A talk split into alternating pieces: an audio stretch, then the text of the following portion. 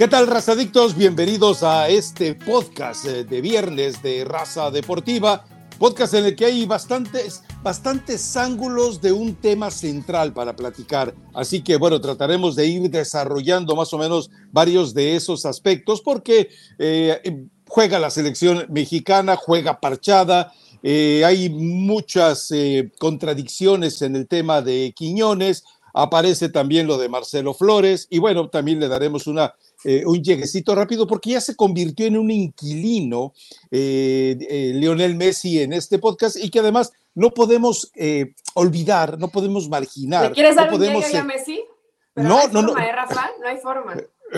no, no, no podemos segregar a Lionel porque tenemos que pensar en algo. las cerca de 700 mentadas de madre que entre argentinos, entre centroamericanos y mexicanos villamelones, oportunistas, advenedizos, esos de moda que se suman desde la época gloriosa de Lionel con el Barcelona, bueno, pues yo no los puedo defraudar, o sea, eh, soy su catarsis, tengo que darles una referencia para que sigan mentándome la madre eh, en los comentarios, así que por favor, no deje de hacerlo. Como dice eh, Oscar Chávez en aquella canción de liberación femenina, pero aquello de que hablamos no lo dejen de hacer, en fin. Pero bueno, eh, bastante para platicar sobre todos esos. Antes de empezar a hablar, diría un político mexicano, que en este eh, momento están de, moda con un aspecto más burrócrata que nunca, eh, les quiero presentar mi camiseta de hoy. Es, es de, la asociación. Es de la asociación. Mis experiencias con uruguayos han sido muy malas yo casi, casi en la pila bautismal a algunos de ellos les pondría siempre su nombre que su papá, su mamá quiera y antes les pondría el de Judas, pero son otras historias. Yo, bielcista, yo, uruguayo, a partir de la llegada de Marcelo Bielsa, yo fiel al estilo del que respeta el fútbol, yo fiel al estilo del que quiere juegue al fútbol. Es cierto, no ha ganado nada, qué necesidad hay de que gane siempre, cuando es evidente que él dejó una escuela y cuando tú dejas un legado, una herencia, cuando tú transformas el fútbol desde una trinchera más humilde que la del Barcelona, hay que respetarlo, hay que respetarlo. Pocos equipos, eh, lo, vimos con el Leeds en la Liga Premier, así que, bueno, aquí está. Eh, eh, tiene tres estrellas, además, igual que mi Atlante. Lo que pasa es que las de mi Atlante son legítimas. De estas tres, son en la época de Jurassic Pero Park. Pero son, cuatro, Rafa Ramos. ¿Cuáles tres estrellas? ¿Cuáles cuatro? Cuatro, tres, ah, cuatro. lo que pasa es que acuérdate que es que tres son tan mentirosas que uno no puede. Ajá, tiene razón. Sí, Tienes que descartar ahí.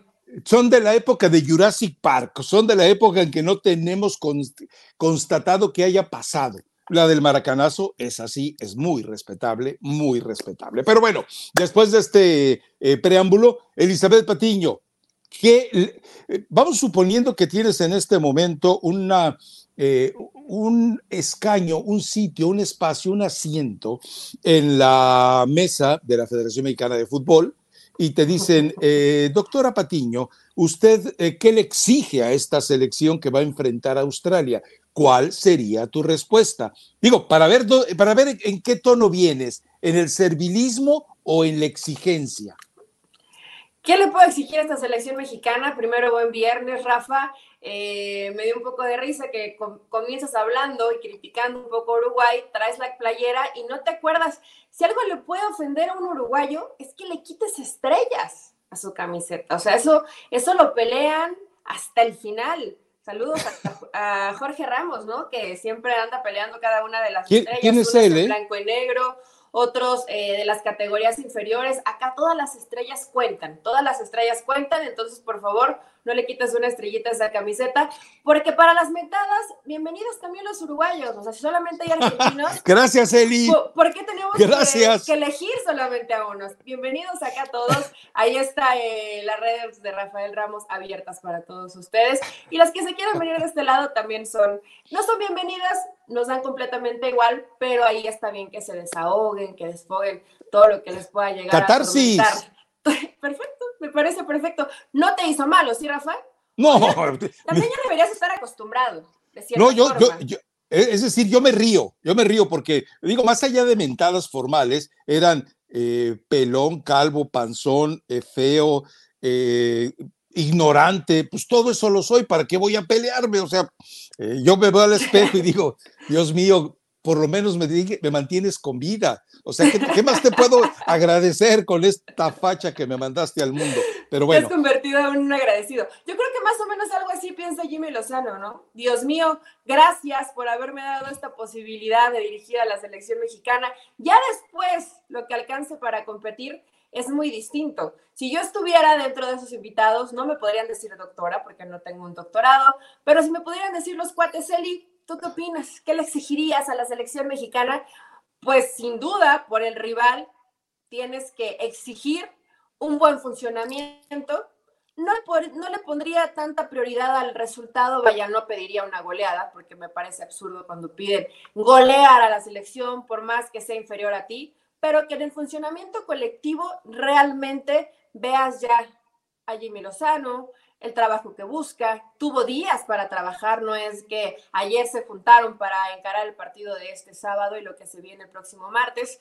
Entonces, yo le exigiría, yo le exigiría a esta selección un buen funcionamiento individual y colectivo. Probablemente Jimmy respete el 4-3-3 que viene trabajando y pues no mucho más, Rafa, porque son los mismos de siempre. Por ahí a lo mejor tendría la incógnita si llevaste a Héctor Herrera, seguramente Héctor Herrera arrancará como titular, supongo que para, que para eso lo llevas, quieres tener a alguien ahí en el medio campo que pueda llevar de la mano a, la gente que no tiene tanta experiencia, que me parece innecesario porque pues realmente Héctor Herrera hoy no está pasando por, por su mejor momento y tampoco es un líder. Pero eso ya lo platicamos el podcast pasado y dice que dicen que decíamos que no nos importa Héctor, pero hablamos hasta no lo cronometraron. Siete minutos de Héctor Herrera. Entonces, bueno, si va a utilizar a Héctor Herrera para que según él pueda transmitir su experiencia al demás grupo, es una estrategia de Jimmy. Veremos si le funciona. Ya va a ser calificado. Pues la experiencia que ha tenido con selección mexicana, supongo, ¿no? bueno, a ver, porque... Bueno, Rafa, más allá de que hoy está en Houston pasándosela tranquila, pues venía de un buen momento con el Atlético de Madrid. ¿O lo vas a serios. Venía de un buen ah, momento con el Atlético de Madrid. Jugó porque, porque había jugadores lesionados y le dieron la posibilidad a él, pero venía de buenos ah, partidos. Ah, venía de ah, buenos partidos. venía de buenos partidos. Tuvo un buen rendimiento como, como sabueso dentro de lo que le asignaba Simeone, pero muy lejos de lo que él supuestamente tiene de capacidad futbolística. Con Simeone no le daban la concesión de crear porque sabía que no estaba en condiciones de crear. Así como le vimos buenos partidos en Champions, también le vimos dos partidos clave en los que metió la pata. Ahora, y dices tú de experiencia, para mí, para mí, en el momento culminante en el que Héctor Herrera mostró su máxima experiencia, fue precisamente en la fiesta en las lomas, siendo el anfitrión, siendo el ballet, eh, siendo el, el acomodador de las 33 escorts que les recomendó Juan Carlos Osorio antes de irse a la Copa del Mundo. Ahí sí, con, con, el pantalón caído, desnalgado, se hubiera puesto un pañal y con un vaso con bebida en la mano. Ahí llevaba a las señoritas muy amablemente para que entraran a esa fiesta que, se prolongó 12 horas. No, yo, no, no, no, Yo creo que estaba igual que estaba igual que Torrente, las estaba escaneando a todas y decía, este, esta para Chicharito, esta para Evela, esta para... Estaba haciendo eso, ¿eh? me parece que e, era más o menos como el, el, el, del gourmet rabalero. El filtro. fíjate, fíjate, fíjate todas las, las, cualidades, caballeroso, tiene que elegir por sus compañeros. Ahí Pero después, ¿qué pasó? Es un tema de liderazgo. Bueno, después lo iban a divorciar y tuvo que salir corriendo a ofrecer disculpas, ¿no? A pedir perdón y a, ponerse la cara bonita, a ponerse la cara bonita también, acuérdate, de ahí se vino la, de ahí se vino la cirugía. Ah, eh, nuestro ah, Nicolás. Tiene razón, de ahí se vino la cirugía plástica. Sí. nuestro Nicolas Cage Totonaca, porque yo que le dijeron a quién quieres parecerte, y le dijeron lo más cercano es un Nicolas Cage medio dado a la desgracia. Ok, pues ahí va. Pero bueno, ya dejemos a Héctor Herrera. Eh, yo creo que este es, eh, eh, entendamos que Jimmy Lozano sabe dónde está, no voy a decir parado, sino sentado. eh, tiene la necesidad de dar resultados y tiene la necesidad de dar eh, momentos de fútbol agradables. Es cierto, no tiene lo mejor de lo que se podría disponer. Es cierto, algunos de los que están en Europa, eh, pues terminaron eh, pidiendo tregua para poder solucionar sus condiciones de, en los equipos en los que eventualmente están asegurados. Pero también entendamos que Australia llega con el jet lag, Australia llega como un arrejuntado, Australia llega diciendo, ¿y qué vamos a hacer? Porque Estados Unidos se vive muy bonito, pero ya quisieran los estadounidenses tener el nivel de vida que tenemos en Australia y con canguros. Entonces, tampoco es como que les motive o les llame la atención mucho. Pero bueno, recordemos que Australia también incluso eh, eh, se atrevió a hacer lo que México no quiere, no sabe y no puede, cambiar de confederación para poder tratar de mejorar su nivel futbolístico. Entonces, eh, es un partido útil y es un partido que lo importante es que lo tome con la seriedad Jimmy Lozano. Si le a ver, si dentro eh, de tu doctorado con, en relación al TRI le marcas alguna exigencia, eh, y hablaremos más adelante de ello el lunes, pero me parece que la exigencia tope debe de llegar en el partido contra Uzbekistán existe. O sea, estamos hablando del país 72 en el ranking falaz de la FIFA, tan falaz que México está entre los 15 primeros. Entonces, entendamos que en ese escenario, en, Uzbekistán, ya debe de demostrar algo. Pero eh, eh, también recuerda algo, Eli, a muchos de los que está convocando ya los conoce, ya les sabe sacar jugo y vas a jugar en Dallas, vas a jugar arropado, vas a jugar de local, vas a jugar con todo a favor, protegido con el villamelón mexicano que se gasta la quincena y la renta y la comida del perico para ir a aplaudirle. Venga, pues, vamos, la fiesta está completa. Ojo, me pasaron un tip que no he confirmado, pero te lo adelanto. Es probable que de los partidos de noviembre tenga un rival europeo y es probable que se agregue otro juego, por eso hay movimientos en el calendario, eh, para jugarse en Europa. O sea, sería una locura. Vas a Europa, juegas y regresas a cumplir con los de Zoom. Pero ¿sabes qué? Lo importante es que vas allá. Si pierdes, si pierdes por el jet lag, por el me vale. O sea, que vayas allá, eso me parece mucho mejor que lo que puede eventualmente. O sea que tu gemelo está escuchando el podcast de Raza Deportiva. Sí. Hace, pues. hace algunos días, eh, bueno, tú les diste hasta casi el itinerario de cómo podían lograrlo, cómo podían conseguirlo. Y sí, eh, sí es una friega, ¿eh, Rafa? O sea, más allá de que yo sé que van en vuelo de lujo y con todas las comodidades y lo mismo cuando llegan a, las concentraciones, pero sí eh, te demanda obviamente el pues la gente que te termines llevando de México, porque también hay muchos que están en Europa. Y te prestan más fácil los europeos. Eso, eso también lo facilita. Los que están los europeos allá nomás le dices, hey, es un viaje de una hora, préstamelo, no sé. Entonces, eso, eso. Eh, que indemnicen a Zoom, que le digan a Zoom, a ver, aquí está, te, doy tu lanita, porque la taquilla no se compara, ¿no? ¿Cuánta gente puede querer ir a ver a México en Europa? Sí, hay mucho eh, migrante, estudiante, colado, eh, turista, pero no alcanza para llenar un estadio. No, es una realidad y tú sabes que el dinero no lo van a dejar para después. Entonces, eh, que se avienten el viaje, regresarán, cumplirán con sus compromisos de Zoom. me parece perfecto que estén buscando partidos que realmente te saquen de lo que habitualmente ya estás acostumbrado a trabajar, en los escenarios donde te sientes cómodo, donde eres local. Bueno, pues salir un poco del entorno es positivo y también medirte, me imagino que si van a Europa, van con una selección europea. Entonces, pues el nivel va a ser un poquito más alto de lo que ahorita pueden llegar a tener de exigencia. El funcionamiento va a ser clave para el equipo de Jimmy Lozano. Supongo que él ya tiene claro eh, y definido quiénes pueden ser por lo menos la columna vertebral y un poquito más tal vez. Tendrá que darle en algunas posiciones eh, caras nuevas, Rafa, porque para eso los convocaron. O sea, yo de primera no me imagino tal vez en este partido a Cortizo iniciando, pero estoy segura que el siguiente partido tendría que iniciar. Él lo conoce, ¿eh? Porque hay caras que tienes que ver, ¿no? Y que tienes Él lo conoció en Querétaro. Sí, ya lo, ya lo conoce.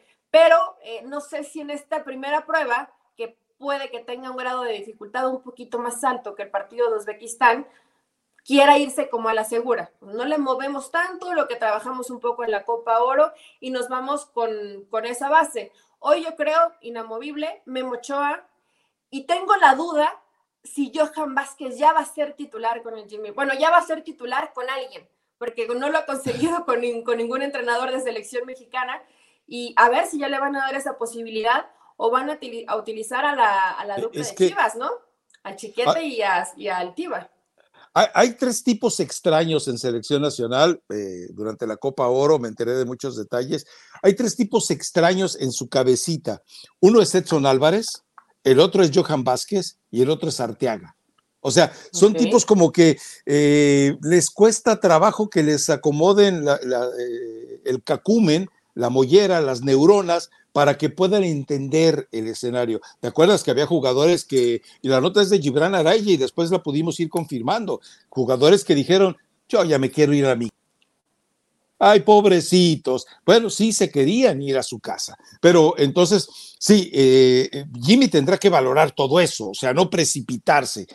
Así que eh, sí creo que insisto, este primer partido le va a ayudar a preparar mejor el segundo este primer rival, creo que es 27 en la clasificación de FIFA, que ya sabemos que es una falacia, eh, y el otro es 72. Y Uzbekistán, Uzbekistán, pues debe estar fascinado de lo que se le presenta, ¿no? O sea, eh, un, viaje cómodo, un viaje atractivo, un viaje a una, a una ciudad, eh, además con un estadio muy, muy, muy bonito y, y, que además aquí sí es el problema. Recuerda, para llevar el pasto con el que se juega el partido de México contra eh, Australia, eh, tienen que llevarlo desde Atlanta. Son 17 horas de traslado y en lo que se tarda en acomodarlo. Recuerda que también ya regresa la NFL. O sea, son muchas circunstancias, pero recordemos que Dallas en este momento ya rebasó al SoFi Stadium para ser final de la Copa del Mundo. ¿Por qué?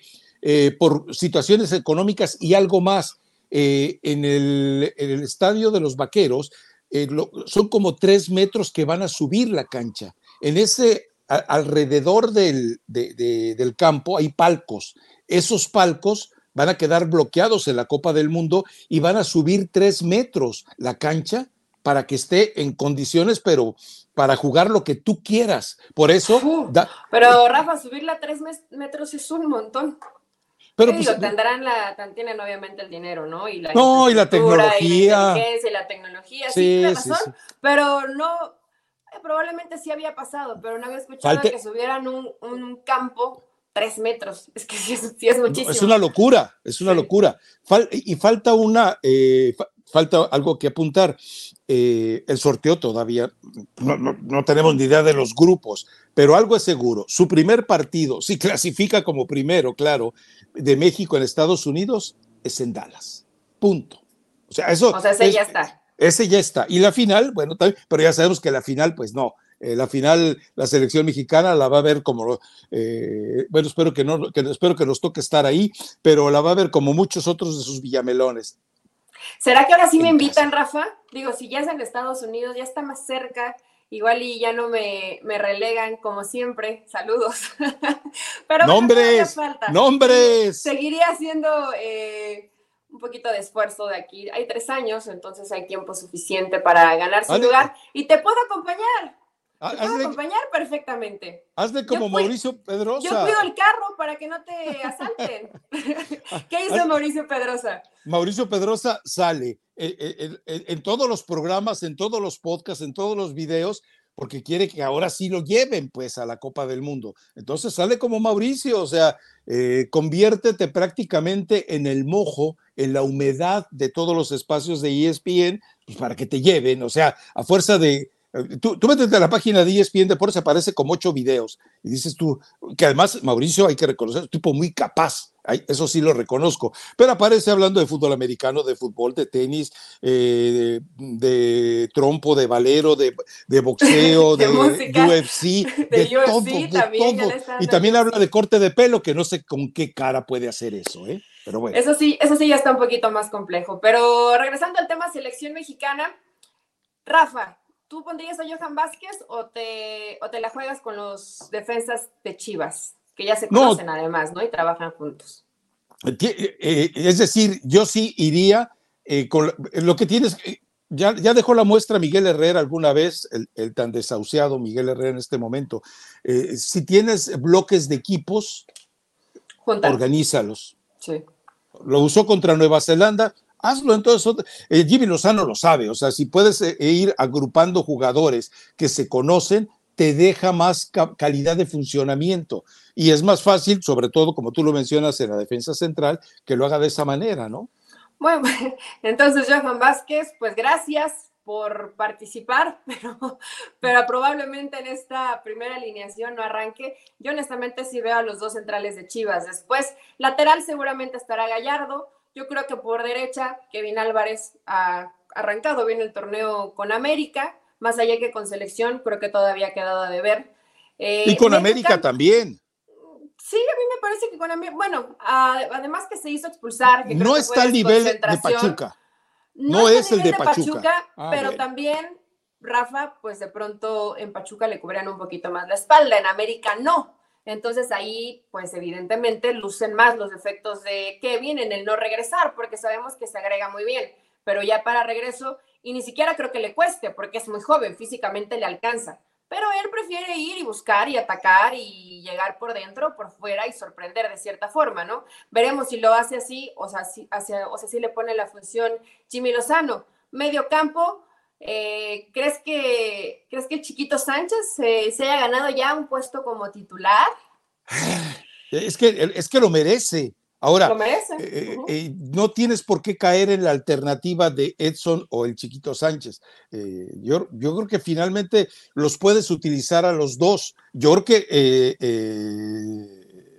tu tan consentido chiquito debe de tener sobre todo más, más, más condiciones de gol. Puede ser. E inclusive podrían jugar Edson como el 5, chiquito y Héctor Herrera. Sí, sí. ¿Por qué estoy de acuerdo, lo va a poner. Lo va a poner porque para eso lo llevó. Si no lo, aparte si fue, se reunió, quiso hablar con Jimmy, quiero regresar a la selección, pues tiene que estar, probablemente va a estar, y también necesita gente de experiencia, entonces Lozano dentro de ese medio campo. Y en la delantera. Pues tampoco hay mucho para escoger, ¿no? Es decir, seguramente va a seguir casado con Antuna, porque bueno, pues eh, para eso lo tiene. Eh, ¿Ves otro atacante que en este momento pueda disponer el fútbol mexicano? Me parece que no. Entonces eh, nos queda muy claro. Por izquierda, Orbelín Pineda, ¿te gusta para arrancar con él? Me gustaría, pero de pronto pensé que podría probar, probar, porque para eso son este tipo de partidos, al Chino Huerta. ¿No te gusta? Ok, sí. Podría ser el Chino Huerta. Yo creo que, ¿sabes qué va a hacer? Va a utilizar este primer partido para organizar al equipo y Uzbekistán lo va a utilizar para, eh, ahora sí, eh, eh, tratar de que haya explosión. Sí, sí, o sea, ¿por qué? Bueno, porque un, una, un resultado favorable ante Australia ya lo viste, pero un resultado detonante ante Uzbekistán va a desatar la escandalera, sobre todo entre los villamelones, ¿no? Que están, insisto, ya están con la banderita, ya le están agitando, ya anhelan que esté aquí la Copa del Mundo 2026 Tranquilos, tranquilos, falta la Copa América. Y más con Quiñones, Rafa. Ya muchos se emocionaron. El centro delantero hoy tendría que ser Santi Jiménez. Más allá, más allá que Raúl, creo que está intentando regresar. Eh, pero todavía hay una distancia entre lo que vemos de Santi Jiménez y lo que vemos de Raúl Jiménez. Entonces yo me imagino que iría con, con Santiago. Acá estamos un poco improvisando. Es que Jimmy realmente no la tiene tan, tan, complicada. Esa es la baraja de posibilidades. Si no es el chino Huerta, probablemente... Pero no son sus mejores opciones. No, pues es que Rafa tampoco hay muchas Luis Chávez. Bueno. Luis Chávez, Chávez. Irving Lozano, César Montes. Ayer, ayer me quedé pensando si Chucky ya va a ser un Chucky Lozano y 10 más en la selección mexicana. Lo platicábamos, ¿no? En el pasado podcast, si ya va a ser un, inamovible o obviamente con la llegada de Quiñones, que no precisamente tendría que ser en la posición del Chucky, pero pues como anda diciendo que no lo valoraron, que no lo quisieron, que lo discriminaron, eh, que no tuvo las oportunidades, pero después dice que ella dejó la puerta abierta en Italia para los mexicanos. O sea, de pronto el Chucky, las declaraciones, eh, pues no le están ayudando mucho en las últimas horas, porque definitivamente qué tan abiertas pudo dejar las puertas para los mexicanos. No hizo malas valioso, cosas, ¿no? Es decir, hizo malas cosas en Italia, yo creo que cumple, pero el pulso de la afición fue muy, muy duro con el Chucky. Para ellos, prácticamente el Chucky no, no aportó demasiado para lo que se le llevó, entonces tanto como de que dejó la puerta para el mexicano abierta, lo dudo. Es que eh, recuerda la forma en la que llegó en ese momento, era la contratación más cara del Napoli, eh, se le comparó con Maradona, el mismo Maradona eh, todavía generó algún comentario, es decir, había tantos momentos que lo estaban catapultando y con Ancelotti presumiéndolo, que tú creías que de verdad iba a funcionar. Bueno, salió de Italia con la, con, con la cola entre las patas, esa es la verdad. Se fue a refugiar y a lamer las heridas de nuevo al fútbol de Países Bajos. Entonces, pero yo eh, eh, sí creo que cuando te cambian el entorno, como el técnico, por ejemplo, en selección nacional, y que no va a ser un tipo que te traicione, como queda claro que Gerardo Martino estuvo traicionando a varios futbolistas, eh, guardado, el mismo Herrera, Edson Alba, bla, bla, bla. Entonces también uno entiende muchas cosas. Por eso eh, te, dije la frase, la, frase puntual que determinó la salida de Coca y es atribuible a Guillermo Ochoa y Edson Álvarez, eh, fue esta. Estamos igual que con el Tata y estamos hartos. Punto. Ya que te digan estamos igual con el, que con el Tata, aunque no hubieran agregado el estamos hartos, pues ya con eso lo sacas, ¿no? encendió el sismógrafo. El sismógrafo fue como cualquier día de septiembre en la Ciudad de México. Cállate, cállate, cállate, no eches no, no, no, cállate, cállate que todavía estamos en septiembre, Rafa, y luego ya ves que hay algunos que creen que en las energías y las vibras, si, si lo piensas, lo atraes, entonces ahorita no hay que pensar en eso, pero a ver, sí le echaron la culpa al Tata, pero nadie ha salido a decir también nosotros fuimos responsables porque no estábamos en buen nivel, porque algunos no estábamos comprometidos no hay que sacarle toda la responsabilidad. Hoy ya Martino es feliz con Messi de la mano en Inter Miami, pero también el jugador nos sale y dice, ¿sabes qué? No estábamos a nuestro mejor nivel. O en ese momento fuimos cómplices porque nadie habló, todos se quedaron calladitos y pues hay que ver lo que dice el profe o simplemente el otro lado, ¿no? Me da igual. Pero es normal, ¿no? Que fracasemos. Eh, no sé. A, ver, a mí eh, de pronto las declaraciones oportunistas no me convence del todo. Y sobre todo que Chucky últimamente cuando iba a selección tiene esta actitud de eh, a mí me, yo les hago un favor con estar en la selección y yo los voy a salvar de cierta forma. Tampoco es así, ¿eh? a ver, es un buen eh, jugador, pero tampoco es el salvador de México.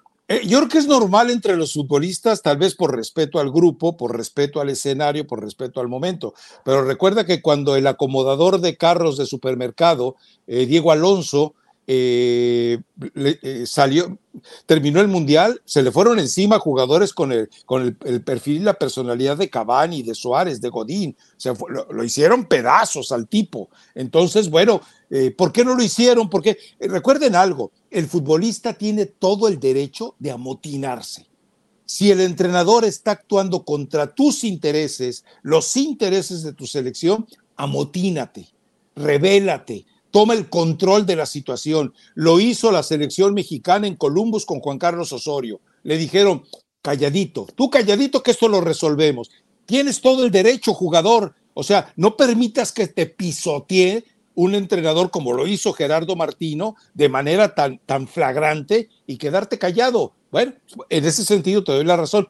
Son totalmente eh, cómplices. Ahora, en el caso de, eh, ahí me dio mucha lástima, mucha pena eh, por ustedes los mexicanos, la forma en la que reacciona la gente en torno a Julián Quiñones. Yo, yo me olvido de los eh, comentarios que algunos tratan de eh, homofóbicos o de racistas o discriminatorios eh, por parte de algunos comentaristas, que quede claro, comentaristas, no periodistas, no, no, no, no, no, no, no mezclen.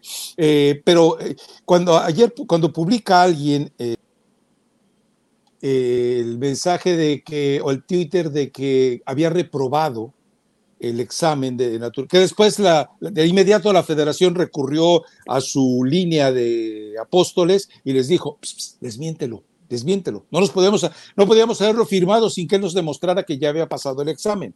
Entonces, eh, pero tú leías los comentarios en Twitter, Eli, y la verdad me daba eh, pena por ustedes los mexicanos, de verdad, Eli. O sea, ¿Por qué, eh, porque eran racistas, eh, utilizaban todas las formas capaces de discriminación y racismo que el, que el mexicano es capaz de usar, porque yo insisto, el mexicano dice, no, es que yo me llevo porque aguanto. Ahí me queda claro, no se me olvida, eh, cuando queda fuera México ante, Alemania, ante Holanda por aquello del eh, no era penal, eh, KLM publicó nada más un Twitter diciendo salida o exit por aquí, y Diego Luna o el otro actor ahí de su, de, de su estatura, no me acuerdo, Gael García. Gael García. Sí. No sé quién de ellos publicó KLM, ¿por qué nos tratas así? Aguante, mexicano, o sea, te estás llevando, estás cargando la mano y cuando, te, cuando con ingenio te repelen o te repelan, entonces sí te sientes indignado. No, y, y, eso es lo que pasa.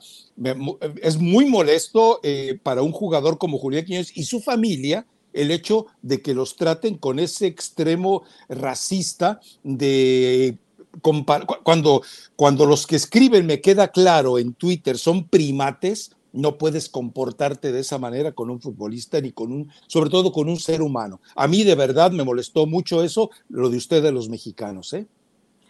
Eh, Rafa, la verdad que de pronto en, en, redes sociales se hacen, se hacen valientes o quieren burlarse o hacen ese tipo de comentarios. Yo la cobardía del anonimato en verdad deseo que esto en algún momento, porque si hay mucha gente que no está de acuerdo en que Quiñones eh, esté con la selección mexicana, que en algún momento vaya a pasar algo en un partido de selección y que la, gente, la propia gente de México haga algún tipo de situación de racismo, eh, porque ha pasado, porque ha pasado, porque no sería la primera vez, sí me parece. Además, un país que sufre tanto de discriminación y de racismo, que sea racista, pues el chiste se cuenta solo, ¿no? pero eh, sí es gente con una muy poquita capacidad de, ya no te digo ni siquiera de pensar, muy poquita capacidad de poder plasmar cualquier estupidez que por ahí se les ocurre en, en redes sociales, pero pues Quiñones se ha mantenido como al margen, ¿no? Lo cual me parece... ¿Te caíste, Rafa? ¿Todo bien? Todo bien, no lo que se cayó fue el teléfono, pero bueno. Ah, ok. Ojo, Aranza, eh, cuando tengas que hacer la edición. Ver, Quiñones se ha mantenido, mejor que lo dejen, que lo dejen, ahí estás. Porque porque fue gracioso. Quiñones se ha mantenido mejor cara. No ha hecho, no ha hecho ningún, este, ningún comentario sobre la gente que se ha ido un poco en contra, ¿no? Se mantiene calladito, trabajando. Y lo que sí es importante, que le tomaron más o menos la, las declaraciones a algunos futbolistas que han estado entrenando con Quiñones, y yo al menos todos se les ve cara de qué bueno que está aquí Quiñones. Para mí era muy importante ver, por ejemplo, la cara de Orbelín Pineda, ¿no? Que puede que sea su posición, la que juegue Quiñones. No, sí, es, qué bueno, va a llegar, va a sumar, va a aportar, tiene mucha calidad, es un jugador distinto. Entonces, si todos lo ven de esa forma, pues ya es lo importante. Lo que opina la gente, Rafa, da completamente Exacto. igual. Pasión, determinación y constancia es lo que te hace campeón y mantiene tu actitud de ride or die, baby. eBay Motors tiene lo que necesitas para darle mantenimiento a tu vehículo y para llegar hasta el rendimiento máximo. Desde sobrealimentadores, sistemas de sonido, tubos de escape, luces LED y más. Si buscas velocidad, potencia o estilo, lo encontrarás todo en eBay Motors. Con más de 122 millones de piezas, siempre encontrarás justo lo que buscas. Y con Guaranteed Fit de eBay, tienes la garantía de que tu pieza quede perfectamente a la primera o se te devuelve tu dinero. Porque con eBay Motors, quemas llantas y no tu dinero. Con las piezas que buscas, a los precios que quieres, tu auto se convertirá en el MVP que te dará el triunfo. eBay Motors. ebaymotors.com. Solo para artículos elegibles se aplican restricciones. Eh, Tú recuerdas que muchas veces en raza deportiva con el profe Restrepo le insistía en algo, es que eh, la diferencia entre mexicanos y colombianos es mínima y tenía toda la razón. Yo creo que si habláramos de eh, la, la facción más parecida al mexicano la encontraríamos en Colombia. Eh, afinidades culturales, afinidades musicales, afinidades literarias, afinidades gastronómicas, afinidades incluso en la forma de, de desarrollar la vida. Y, yo creo que eso insisto, no lo podemos dejar de lado. Yo diría que los colombianos son la versión, y no se ofendan, lo digo totalmente con, además tuve 45 días en, en, Colombia, sé de lo que estoy hablando. Leire es mi patria, por cierto, pero eh, entendamos algo, eh, esto es, eh, hay una identificación total y sí, eh, insisto, eh, en el colombiano encuentras la versión más mexicana de los sudamericanos. Entonces, eh, yo creo que también en lo que estoy de acuerdo contigo es que cuando llegue el momento, cuando, cuando haga una de sus jugadas, de sus goles, porque es un tipo, ya lo platicamos, ningún jugador mexicano tiene la potencia física que tiene Quiñones, y la potencia futbolística que tiene Quiñones, cuando empiece se van a congraciar Claro, si por ahí llega un momento en que falla un penalti, entonces sí. Además, eh, recordemos los antecedentes. O sea, eh, Santiago Jiménez está en las mismas condiciones que Quiñones. Y de los otros que ya fueron naturalizados, todos fueron un fracaso. Todos. Ciña, insisto, la Volpe lo lleva para eh, cometer esa falacia de no llevar a Cuauhtémoc y Ciña solo jugó un partido de titular en el Mundial y salió de cambio al minuto, a los minutos de arrancar el segundo tiempo. O sea, no, se emboben y, y, le cargan la mano a, tantos y no le cargan la mano a la Volpe, que todavía lo tienen en un pedestal, después de haber hecho el gran atropello de que por sus defectos, sus complejos, sus taras, eh, decidió no llevar a Cuauhtémoc Blanco. Punto, he dicho. Es cierto, eh, ahí fue más por pues por una revancha, por una venganza o por un, no sé si llamarlo trauma, probablemente sí, ¿no? Porque si no te hubiera generado un trauma, pues terminas llevando a un jugador que realmente necesitabas, pero que por, por capricho y por situaciones personales, que sabemos que no había una buena relación o que no hay, bueno, no, sé si todavía no haya, supongo. No, no, hay. Supongo que todavía no. Entonces, eh, se cometieron. ¿No leíste lo que le dijo a, un tipo que maneja un carro y que está enmascarado? No sé cómo se llama pero ah, me mandaron. Dorado. Será, pero sí le dijo. A ver, de cada 10 palabras que decía Cuauhtémoc, 11 eran groserías, pero él hablaba de la forma altanera, soberbia, déspota, dictatorial en la que Ricardo Lavolpe se conducía. Entonces, bueno, pues entendamos eh, que, esa es la realidad. Pero, eh, a ver, eh, a, lo mejor mucha gente va a malinterpretarla, incluso algunos compañeros de, de ESPN, pero eh, cada mexicano se puede reflejar en Quiñones. Él llegó chamaco a un desafío en un país ajeno, a un país distinto, en un país donde... años, todavía era muy joven. Eh, no, no, podía ni, manejar, no tenía, eh, entonces llega a un país ajeno, complicado, donde la discriminación, tú bien lo dices, las vemos en todos lados. La discriminación ocurre en cada esquina de cada ciudad de México. Entonces, era un ambiente totalmente agreste, era un ambiente que también eh, fue siempre mm, de hostigamiento. Bueno, el tipo te demostró la personalidad de quedarse y triunfar. Pues entonces, eh, me parece que te puede, eh, cada mexicano eh, que no lo entienda este escenario, no todos, puede verse reflejado en que Quiñones tiene, es un ejemplo de vida. Por donde le veas, es un ejemplo de vida. Él llegó, insisto, a un terreno totalmente hostil y ahí lo vemos, está en la selección mexicana. ¿Cuántos mexicanos, de cuántos futbolistas mexicanos no son capaces de llegar a la selección mexicana porque se rindieron antes de tiempo. Y te doy nombres, el Bocho Guzmán, te doy nombres, Pizarro, te doy nombres, Pulido, te doy nombres, Chicharito, que traicionó todo un proceso, te doy nombres, Vela, que prefería eh, totalmente el aburguesamiento o el hamburguesamiento, diría eh, Tevez. Entonces, eh, tranquilitos, paisanos de Eli, tranquilitos. bueno, ahí no, ahí no te puedes desmarcar, Rafa, porque hace algunos podcasts ya reconociste que somos mexicanos, ya lo ah. reconociste, ni modo, no te queda de otra. Además, con esta cara.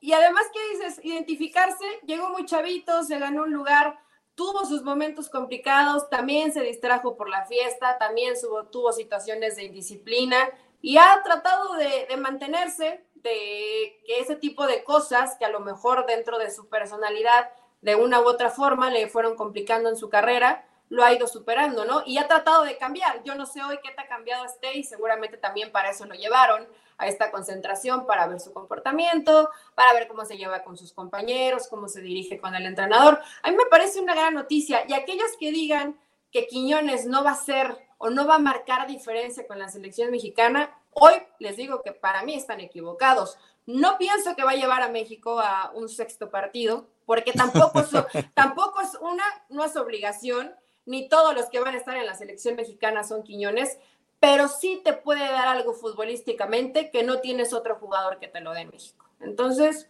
pues ya que lo, eh, todavía le falta, ¿no? El tema del trámite. Pero no reprobó el examen, ¿verdad, Rafa? Y si lo ¿Eh? reprobó, ¿cuántos no lo han hecho? Y yo estoy segura que no es, por lo menos el idioma en Europa no lo dominaba, ¿no? Y aún así lo terminan pasando.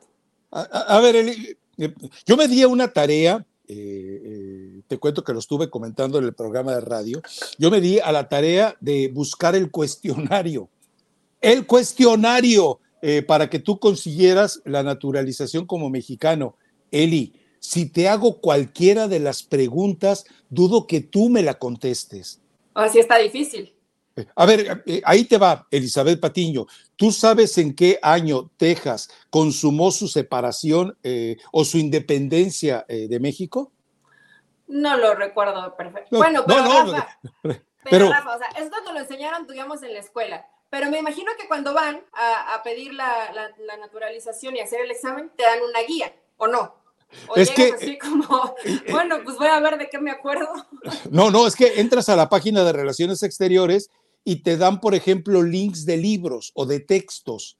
O sea, no te dan como el examen de Estados Unidos, que son 100 preguntas y vienen tus, eh, eh, las 100 respuestas. O sea, lo único que tienes que hacer es eh, tomar ácido fólico, fósforo, una docena de ostiones, mucho pescado, frijoles y órale, si venga, no le echamos. No, o sea, si como tengo entendido por lo que viene internet, te hacen esa recomendación. No, no, además te dicen, ¿cuál era la tribu? No me puedo acordar de los nombres. ¿Cuál era? Y decía yo, no me, o sea, de veras. O y por lo menos es, de opción múltiple, o sea, para que digas, sí, sí, sí. Como, que este se parece, y puedes ahí le ah, ok, entonces a lo mejor, y, con un poquito de suerte le atinó alguna. Pero yo te pregunto algo, e, e, es, es más lógico eh, eh, creer que es más complicado el examen de naturalización de Estados Unidos con respecto al de México. Hay algo que marca la diferencia. La historia cultural, la historia prehispánica de México es riquísima, es riquísima, algo que Estados Unidos no tiene. O sea, ¿cuántos mexicanos se saben, así sin consultar un libro, la historia de México? No, hombre, no, no, no, no, no. Entonces, o sea, mexicanos eh, que hayan nacido en México, ¿no? Porque eh, obviamente ya cuando son, ya no tenemos que dividir el naturalizados y mexicanos. Ya cuando tienes el papel eres mexicano también. La neta, la neta, la neta del planeta. ¿Tú crees que Funes Mori estudió? ¿Tú crees que Funes Mori pasó el examen? ¿Tú crees que pues Funes Por favor. Yo creo que no. Aparte, acuérdate que el trámite de Funes Mori fue de lo necesito para mañana y ayer ya lo tenía. Coyote. fue Coyotaje. El tema, este, no, lo, no lo puedo comprobar, pero sí fue muy rápido, sobre todo por el tiempo, ¿no? En pandemia había procesos eh, no, no, no. que tenían estaba cerrado. Ese ah, trámite estaba cerrado. Yo tengo testimonios de tuiteros que me dijeron, mi esposa era argentina, la quería naturalizar y me dijeron, espérate que pase la pandemia, todos los trámites están cerrados. Y curiosamente en ese escenario sale el papelito de Funes Mori. Yo me pregunto, Funes Mori, ¿pasaste el examen? Funes Mori, te puedo preguntar lo de Texas que le acabo de preguntar a Eli. Te digo, es, eh, eh, es, eh, es una muestra más de cómo se manejan las cosas en México. Te digo, tú vas a la calle de Donceles, ahí en el centro de la Ciudad de México, y le dice, y ni siquiera pregunta necesita usted un acta de nacimiento, joven necesita un acta de divorcio, joven necesita un acta de defunción para su suegra. Ahí, te, ahí encuentras todo por 300 pesos, Eli, y con sello, firma y todo lo que ocupes para conseguir lo que seas. Es decir, yo mañana me traigo nuestro cuerito vendequesos a Jalan y ahí me lo naturalizo de Lagos de Moreno, pero tranquilamente, hombre. Y podría pasar. Claro, pero claro, le ponemos un overol y su camisa cuadros. Mira, ya estoy siendo discriminatorio en esto con, el sentido eh, lúdico con que lo comento, pero sí le ponemos una camisa cuadros, su overol, su sombrero de paja, lo ponemos en la esquina con una eh, docena de quesos y ya, ya está, ya está nuestro güerito Jalan para naturalizarlo. pues mira, que le convendría, ¿eh? Porque en el partido con Noruega, pues no hizo, bueno, hasta me sentí mal porque él no hacía los goles y los compañeros no celebraban con él. Vi, vi que no quieren tanto a Haaland en su selección, aunque terminan ganando, pero bueno, esa es otra historia y yo creo que ni poniéndole... Noruega no va a la Copa del Mundo. No va. Imagínate que le ofrece, oye, Haaland, ya ves que era la idea de Ricardo Salinas, ¿no? Hay que buscar jugadores extranjeros seis, para naturalizarlos. Ya va uno, Quiñones, faltan cinco. Noruega no era la Copa del Mundo, Ricardo Salinas. Entonces, eh, ahí tienes una tarea para el gemelo de Rafa Ramos para que pueda buscar alternativas a propósito, y soluciones. A propósito, supiste que eh, yo, alguien me lo contó, yo no lo leí, pero me dice, ¿ya leíste que el hijo de Cristiano Ronaldo quiere jugar por Estados Unidos? Recuerda que él es nacido en Estados Unidos. Ah, yo no lo, no lo había leído. Y, eh, pero les cuento algo más. obviamente la identidad se mantiene en secreto porque fue un vientre alquilado. No me gusta utilizar ese, ser, ese término, pero bueno, así se maneja coloquialmente. Pero resulta que eh, eh, la, la, mujer que decidió alquilar su vientre para el hijo de Cristiano es mexicana. O sea, podría jugar por México. ¡Avívate! Yo no lo he visto jugar. Bomba. No, se le, no se le ve si tiene mucho del papá futbolísticamente hablando. O sea, sí lo llevan, sí entrena y tal, pero... Pero, pero a ver, a ver, a ver, a ver, a ver, ayúdame a entender algo. Imagínate que tienes al hijo de Cristiano como seleccionado mexicano. Va a ser la portada de todos los anuncios. Va a ser el que encabece las conferencias de prensa. Va a ser el niño mismo. O sea, no les importa si juega bien o no al fútbol les importa la cantidad de mercadotecnia que va a dejar. Imagínate Cristiano Ronaldo dentro de 7, 8, 10 años al lado eh, de eh, André Pierre Guignac y con el hijo de Guignac con su camiseta verde y agitando la banderita y con un sombrero zapatista. No, hombre, belleza, belleza, belleza. Y con la hija de Quiñones porque ahí van a estar todos. Imagínate nada más. Bueno, recuerda, eh, recuerda, que el, hijo de Chucho Benítez es mexicano y juega en el América. Recuerda, me estaban comentando ayer que la Chita Ludueña y, y Bozo, o sea, los hijos de ellos son mexicanos y, obviamente pueden jugar por México dentro de, qué sé yo, siete, diez años. O sea, me, eh, están diciendo que para el 2036... no, no tanto, ¿eh? el, hijo de Ludueña yo creo que ya podría llegar para ¿2030? 2030, sí, ya no. Imagínate el equipazo. bueno, o sea, tú ya perdón, igual Ricardo Salinas. Alguien tiene una hermana para presentarse la jalan por vida de Dios. Las mías, las mías no, porque me las va a rechazar. La hermana, Rafa. No, no. No así con tus hermanas. ¿Por qué? Salen corriendo. Sale corriendo, jalan. Sale corriendo peor que con un pase de contragolpe en el Manchester City. Alta traición criticar a las hermanas de Rafa Ramos. Pero bueno, eh, yo creo que no te van a invitar a Guadalajara en las próximas fiestas de Sembrina, Rafa, si llegan a escuchar el podcast y crees que Haaland no podría quedar seducido, porque hay muchas cosas, o sea, no solamente es físico, cocina bien, puede ser. Eh, eso, una de ellas cocina muy bien. Porque cuando cocinas bien es una gran virtud. O sea, eso dicen que el amor entra por la. Bueno, y en ti me queda claro que el amor entra por la panza, ¿no? por el estómago. me queda clarísimo. Ah, bueno, no sé, no sé por... Ya no hablemos de. Mejor ya no hablemos de tus hermanas, Rafa. No hablemos de las hermanas de Rafa Ramos. Eh, ya tocamos tema selección, se fue mezclando hasta las hermanas de Rafa. Y falta Marcelo Flores. Marcelo Flores que lo van a lo van a bueno, no, no, no, puede decir que lo van a repatriar porque en realidad pues nunca ha jugado en México.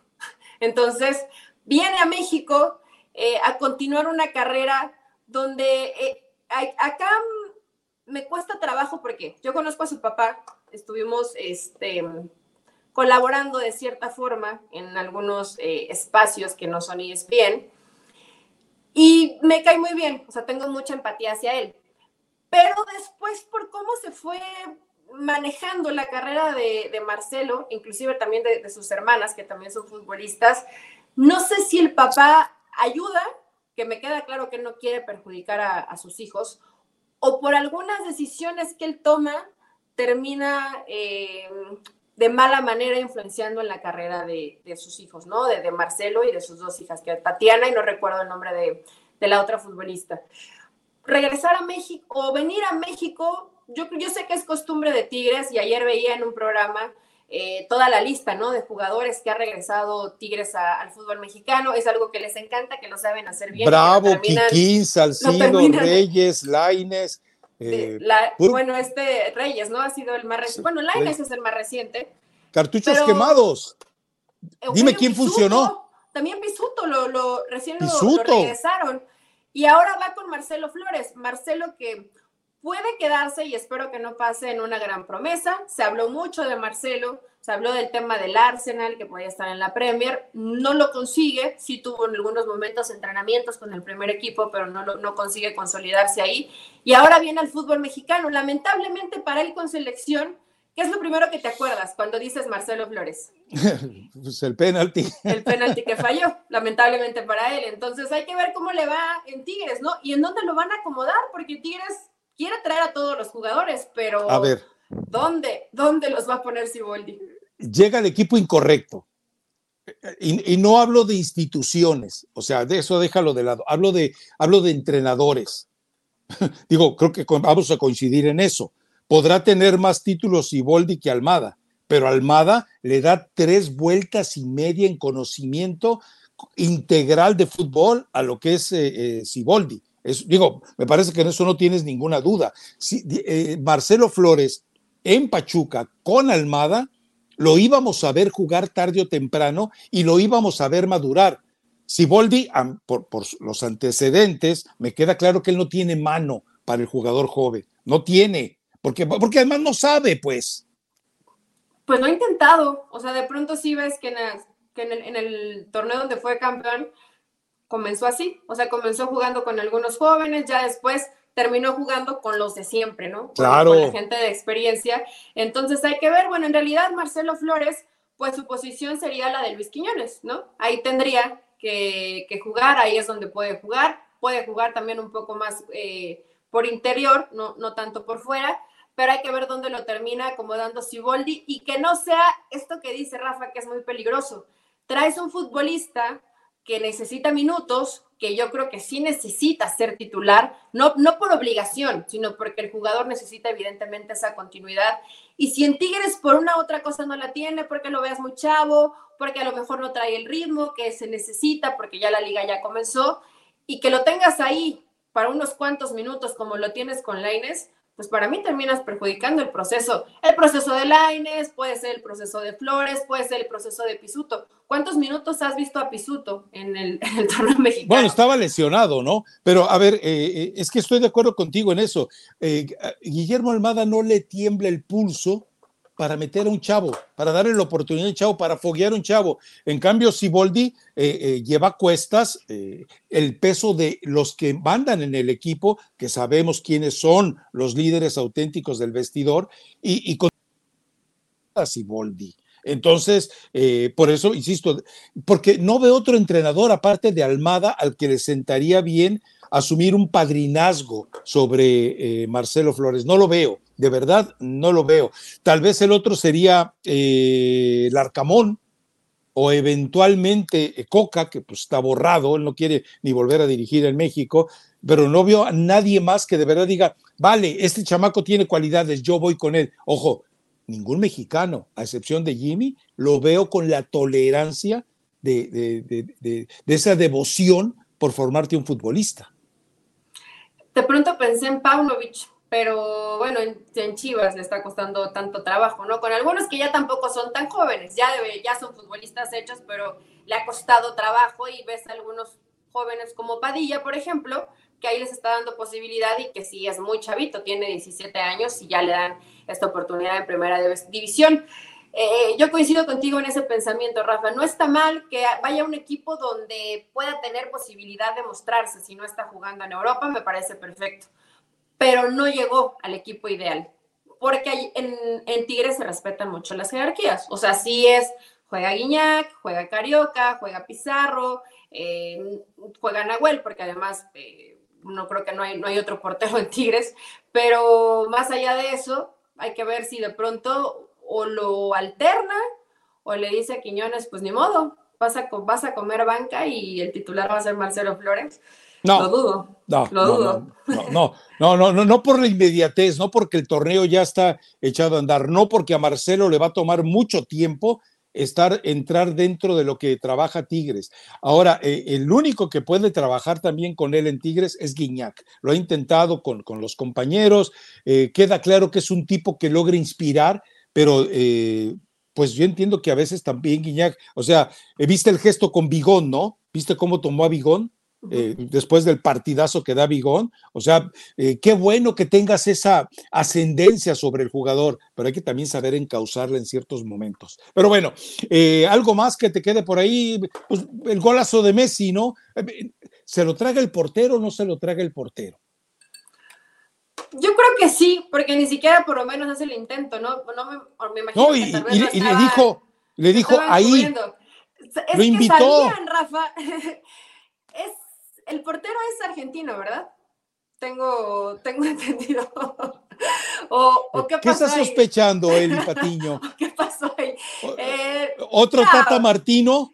Pues es que andaba, aparte andaba persiguiendo a Messi al final para que le diera su, su playera, no está mal, o sea, si hay admiración de cierta forma, es el equipo, Es una desvergüenza, se acaba de humillar. Campeón del mundo y además que Ecuador muy, muy aguerridos, ¿no? Con mucha fortaleza física, con mucha fuerza, pero intentaron frenar a Argentina y sabes que cuando Messi tiene una posibilidad así, aunque durante el partido esté pues trotando, observando, midiendo el panorama de en qué momento sí y en qué momento no tiene que acelerar un poco, eh, pues te puede marcar ese tipo de diferencia. No se rescata mucho más, ¿eh, Rafa? O sea, no, no, no, no, no es que haya jugado mal, pero realmente fue un partido muy trabado porque Ecuador metió la patita fuerte.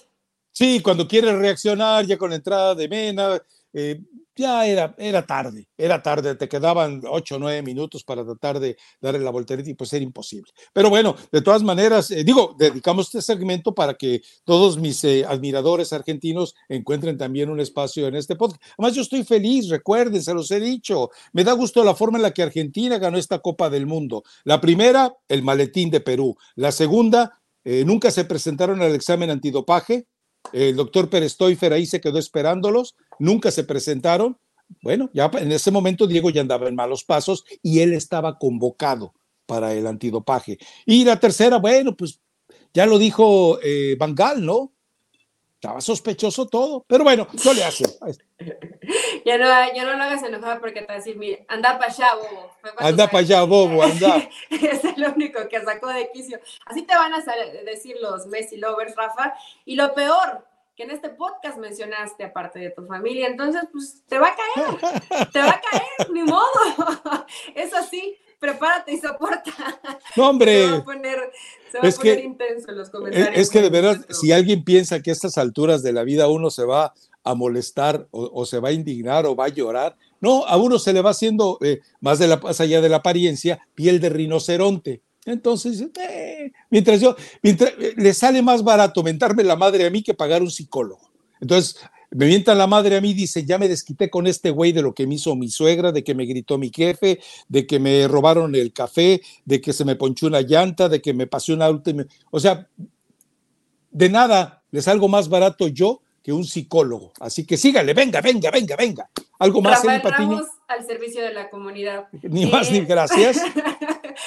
Recomendación musical, Maluma, Maluma, mi amor, y Karim León. Según quién, vayan y escuchen. Todos quedaron, me dio un poco de coraje, porque yo en mis recomendaciones musicales nadie me ha dicho, wow, qué recomendación, gracias Eli, eh, qué buena canción, qué buena rola. Y contigo se deshicieron en elogios, que qué hermosa recomendación, claro. que Rafa Ramos lleva dos semanas de dando unas grandes... Arribototota.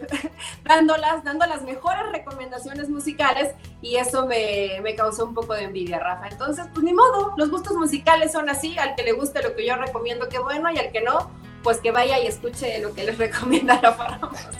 ¿O no traes nada para recomendar? Para caer en la fosa séptica de tus recomendaciones musicales, hoy les voy a recomendar cha cha cha, cha cha cha con la mosca tsetse. Vayan y búsquenlo. Les ven. A ti te va a encantar, Elizabeth Patiño. ¿Está bonita? Oh, te va a encantar. O sea, es más, en cuanto le escuches, vas a empezar a, a, mover el cuerpo. ¿Qué ibas a decir, Rafa Ramos? No, nada. Mejor nos escuchamos el lunes. Vámonos ya. Chao.